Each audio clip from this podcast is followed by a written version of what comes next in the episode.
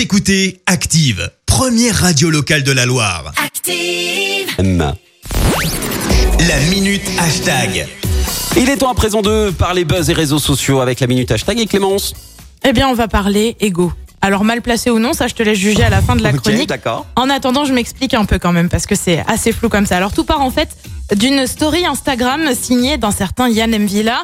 Euh, Petite rétrospective du Stéphanois, 11 août 2010, 10 ans jour pour jour, Respect My Name, le tout avec une photo de ses débuts en équipe de France. Alors c'est assez difficile de penser qu'il n'y a pas là un petit tacle, une petite rancune envers Claude Puel, puisque Mvila, on le rappelle, n'a pas été retenu pour le stage en Bretagne pour les Verts, oui, euh, tout comme Bouse ou encore Caserie. Mais résultat, eh bien, ça n'a pas manqué sur les réseaux sociaux. Ça n'est, il y a plusieurs tweets qui ont évoqué euh, bah, simplement cette story Instagram.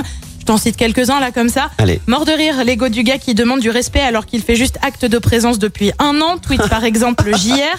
Même son de cloche pour Synthé, c'est la vie, qu'il se donne à fond, qu'il respecte le club et ce sera réciproque.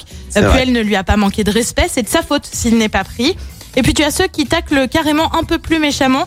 Exemple avec ce tweet, comme il le dit si bien, c'était il y a 10 ans.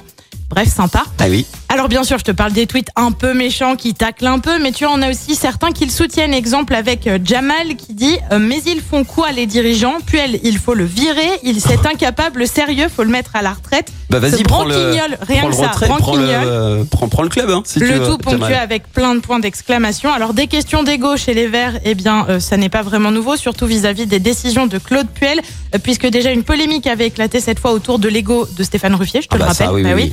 Qui, selon les dires de l'entraîneur stéphanois, refuserait d'être euh, la doublure de Jesse Moulin et serait donc relégué au rôle de gardien numéro 4. Bref, je suis pas sûr qu'on en ait fini avec les guerres d'ego au sein des Verts. Et surtout qu'au bout d'un moment, enfin dans le dans, dans- le foot, dans le sport, euh, faut respecter le, le coach, les entraîneurs, c'est eux qui décident. Oui, c'est pas sa les- décision, Ce quoi. ne sont pas les joueurs en fait. Hein. Toi, tu fais le boulot, tu t'entraînes et si t'es bon, ben tu, tu y vas quoi. Hein. On voit Jesse Moulin, franchement, Jesse Moulin pendant plus de 10, euh, 10 ans, il a été euh, second.